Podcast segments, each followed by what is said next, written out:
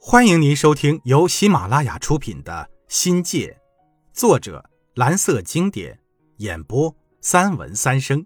欢迎订阅。第三章，心仪。陈老大的运气就差了许多，也是一个风高夜静的晚上。他坦白说，他也有心事儿了。我们这个年龄段的人呐，所说的心事儿，无外乎男女那点事儿。我问看上谁了？快报上名来！你别说，他的梦中情人还真像那么回事儿。两人就酝酿着对策，还叫我比划。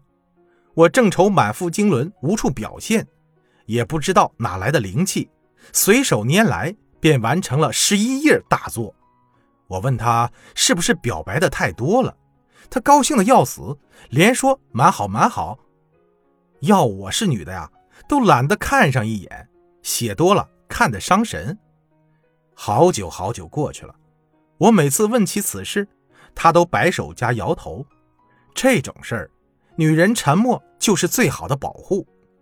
我想肯定是没戏了，只好拍拍他肩膀，安慰地说：“哥们儿不怕啊，没有这一个，还有后来人。”这时啊，同班同学之恋已经公开化了。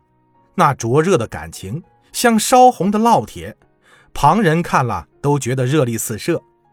任何妒忌、猜疑，就像泼到上面的水，滋啦一声，便可蒸发的无影无踪。爱情是个好东西，笨的人变聪明，聪明的呢就变得更加水灵，就如同神奇的化妆品，催生了细胞的裂变。所以，谈恋爱的女生。脸越来越嫩，越来越白，白的如同刚挤出的牛奶。男生呢，则容光焕发，光的可以入油即化。卷头罗和猴哥被称为是最成熟的男人，这哥俩都是带着女人的余香进大学的，有着女人的切肤之感，让我们嫉妒的要死。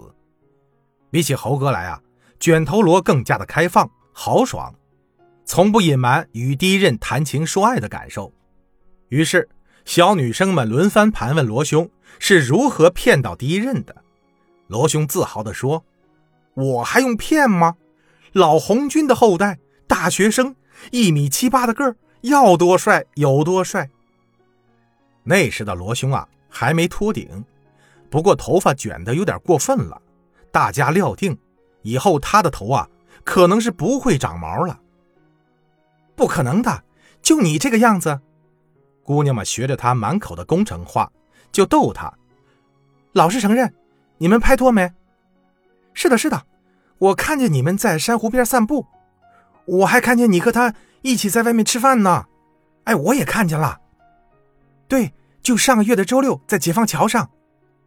罗兄这才红着脸辩解的说：“没有的事儿，我们那会儿刚好上，还没到那一步呢。”此话一出，立马遭到围攻，各种证据铺天盖地而来。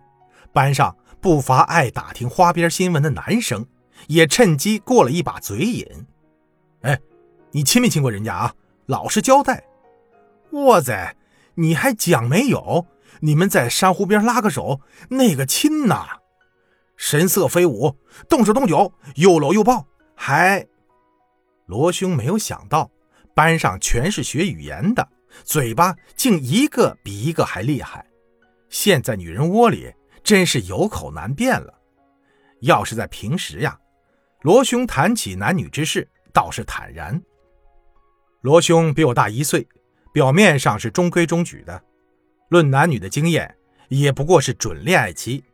但他总有一箩筐的调情俏话，加上洛兄曾兄的呐喊。和中凶无凶的谷子，把男追女爱的桃色趣事活泼泼地展现在我们面前。哪怕他们随便编一个小故事，也会把我们逗得哈哈大笑。罗兄的恋爱秘籍是一套接着一套。罗兄说：“女孩大都不会主动去追求自己喜欢的男孩，除非男孩成了她的偶像。而且女孩啊，还必须具备勇敢和个性。”假如你喜欢上一个女孩，并且认为她对你也有点意思，那男的就应该大胆主动点我就问道：“你怎么知道某个别人的女孩喜不喜欢你呢？这是第一要素，是表白的先决条件。”罗兄说：“那简单呐，就看他愿不愿意跟你在一起。两个人天天待在一起，有说有笑的，这就是信号。是吗？”你说说看，接下来怎么做？我可要拜你为师了。那是罗的经验，不知别人如何看。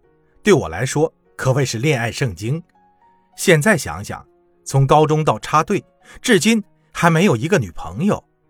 罗兄一针见血就点到我的死穴上，完全是自己没有主动出击造成的后果。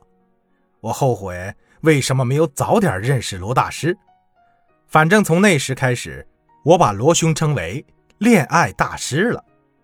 罗兄又说：“任何一个女孩，无不以被追为荣，被追为美。一生中让男生追上几次，才不枉做女人。”我连连点头说：“啊，是是是。”罗兄见我很虔诚的样子，就把他最深的心得体会告诉了我。但是啊。